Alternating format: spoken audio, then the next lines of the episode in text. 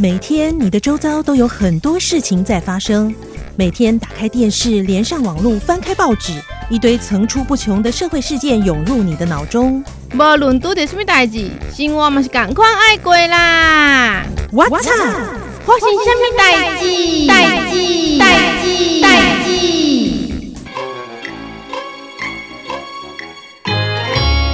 手摇饮店的一级战区云林虎尾中正路，短短一点三八公里就开了十五家店。哇！哎哎哎，季祥，你快出来看呐！什么？一个小镇就有七十七家饮料店啊？很夸张哈！对，可是真的有这么多人买吗？哦，我不觉得有那么多哎，到底为什么要在同一个地方开那么多家饮料店啊？我觉得供需一定是有关系的。竞争就是这样来的啊！哎，你有想过开饮料店吗？嗯，哈，我朋友有想过，哎，他很喜欢喝某一家店的饮料哦，喝到老板还问他要不要把店顶下来。不过你也是很爱喝啦。是啦，不过我不喝一些加料的，我就是喝一般的红茶、绿茶比较多。不过以健康取向来说，大家真的还是不要太常喝饮料，多喝水才是真的。而且现在疫情真的是要多喝水。说到疫情，现在有一个很辛苦的职业呢？什么？流通业、物流业，还有外送员呐、啊？我觉得他们真的好辛苦，都不能休息。对呀、啊，因为疫情啊，这个社会变得更需要他们了。听说还有一些人对他们有一些歧视眼光，啊、我真的觉得太不应该了。对，我跟你讲，我朋友有传一个文章哦。疫情期间，不少人仰赖外送平台来解决三餐的需求。可是呢，就有一间店家他疏忽了，忘了附上餐具。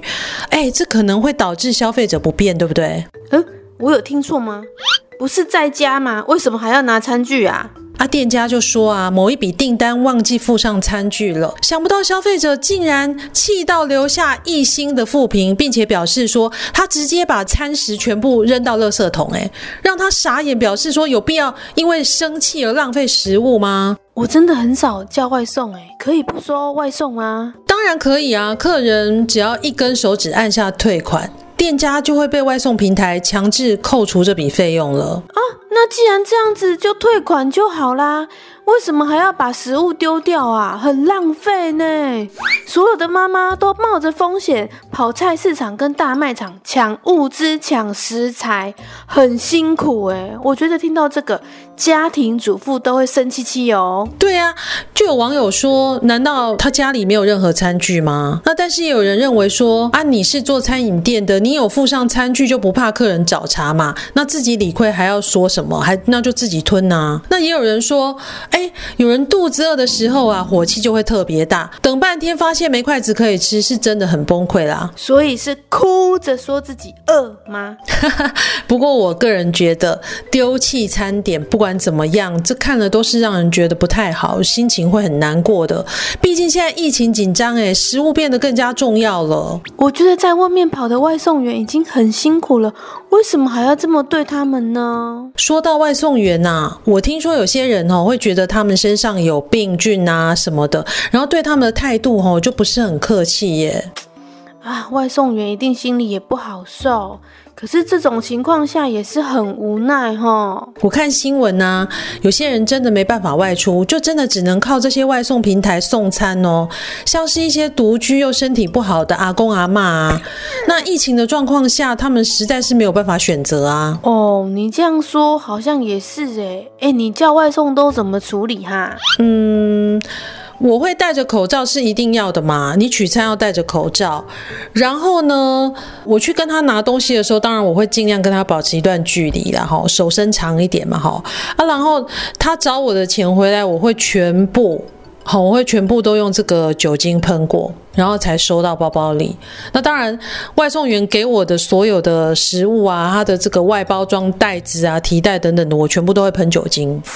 我觉得付钱是最危险的，对不对？那就可以先用信用卡刷卡付款，就可以避免近距离的接触啦。有有有，这个应该会有用哦。先付钱，我觉得拿餐点的时候啊，呃，因为一般来说都会很容易近距离啦，自己也要特别注意。如果有大楼管理员或警卫，就可以规划一个外送暂放区，例如楼下大门附近啊。但是这个就要先跟管理员商量好了。对啊，再来就是你刚刚说的，要做好自己的防疫措施，不论是用哪一种方式取餐，都务必要确实戴好口罩，千万别认为只是短暂几秒的领餐时间就忽略了。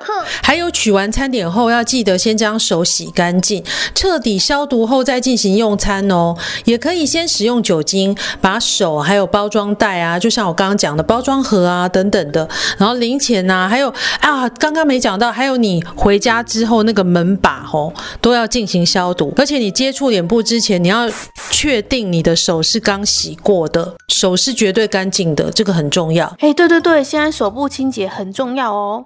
其实现在也不是只有叫外送哎，网络购物吼也是，送货员也是一样都有风险的啊。对呢，现在大家都不喜欢在大卖场里面逛太久，所以呢，购物习惯都改变了，会在网络上买东西。对啊，像我的面罩也是网络买的哦。我们家现在都是会先付款，然后会固定在卷门的附近放一把椅子，椅子上还立一个牌子，上面写。送货请放这里，谢谢。哇，这样真的很不错，不用直接接触到送货员，也不会觉得失礼。其实之前是因为要上班，没办法收货才这样做，但现在刚好碰到疫情，觉得嗯，好像也还不错哎。那我来帮大家画一下重点好了。好，第一，先付款，避免近距离接触。第二，如果一定要接触，一定要做好个人防护。嗯。尤其口鼻的部分一定要保护好哦。我觉得现在保持距离变成一种礼貌啦，也希望所有的人都能体谅别人的辛苦，事先规划好外送放置区，这个很棒，对双方都好。嗯，今天换季翔上菜哟，赶快进入下一个单元，What's up 上菜秀。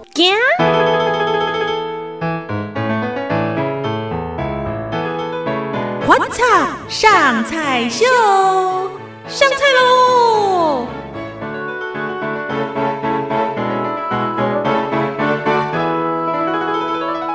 哎、欸，培培啊，我问你哦，嗯，好丽蒙，你喜欢吃咸蛋吗？这个问题嘛，通常我不会把咸蛋单独吃，哎，对啊，一定都是会和其他东西一起料理啊。你通常都跟什么菜一起处理？哦。最经典的当然是苦瓜炒咸蛋呐、啊，我就知道。那还有呢？嗯，咸蛋跟豆腐一起会变金沙豆腐。哎，这个好哎。还有呢？呃，目前没有其他想法了呢。那我来告诉你一道遇到困难就会让你化险为夷的料理啊！什么东西呀？这么神？嗯，你小时候看过一个卡通叫做《大力水手》的吗？看过啊。爸爸爸爸爸爸爸爸爸爸爸爸爸爸爸爸爸爸爸爸爸爸爸爸爸爸爸爸嘟嘟，哎呦，不错哦，有年纪。什么啦？有看过这个卡通就有一定的岁数啊。好，大力水手，他老婆是那个瘦瘦的奥利维嘛？没错，你还记得他每次遇到困难的时候啊，都会吃什么东西，然后他就会变得很强壮、很厉害。吃。吃啊，菠菜！没错，在现在这个防疫艰困的时刻里，我们要来介绍这道给大家加油打气的菜色。遇到困难，随时可以说我不怕，我很强壮的黄金菠菜。哎呦！爱黄金的呢，那不是比大力水手吃的还厉害吗？是的，哦，那赶快跟我们介绍一下黄金菠菜要怎么料理呀？好，首先要准备菠菜一把，生咸蛋两个，当然炒菜呢要用的蒜自己拿捏多少就好啦。了解，材料就这么简单吗？你也知道本人都走简单料理的路线，因为本人家的烹饪厨具真的种类也不多。嗯，好啦，我明白。反正很多在外面租房子的一些上班族啊、学生啊，其实他们也只能做简单的料理啊，是很实用，没错啦。没错，好，那我继续说喽。因为菠菜含有非常丰富的维生素 A、C 和矿物质，那对贫血的妇女朋友来说是一种容易取得的补血良物。哦，尤其吃素的朋友要补血很方便哦。对呀，我们在挑选菠菜的时候，吼，要尽量挑那个根部略带红色啊，茎部比较空的。嗯，为什么啊？这样比较嫩啊。哦，原来如此。哦，然后呢，就先将这个蛋白跟蛋黄分开，蛋黄呢，把它切成小丁，蛋白把它尽量打碎备用，再用少许的油爆香咸蛋黄，把蛋黄当中的油脂引出，让油变得更香。接着菠菜洗干净切断，茎部还有叶部分开备用。为什么要分开啊？来，我跟你说哦，因为你接下来就是要把油热了嘛，哈，然后蛋白下锅炒成蛋花，再盛起来，蛋黄也下锅爆香一次到半熟之后盛起来备用。然后呢，就利用锅里面这个剩余的油来炒菠菜。炒的时候，先把菠菜的茎部入锅翻炒，炒到大约半熟的时候呢，我们才把叶部下锅拌炒。那这样子你才不会说你的这个茎部熟了，叶部都烂光光了。哦，这真的是一个很重要的小技巧哎。哎，对，没错。最后再把刚刚已经炒好的蛋白跟蛋黄加进去拌匀，就大功告成啦。嗯，就是这个。这个让人无法抗拒的香味，真是太惊人了！潘公公。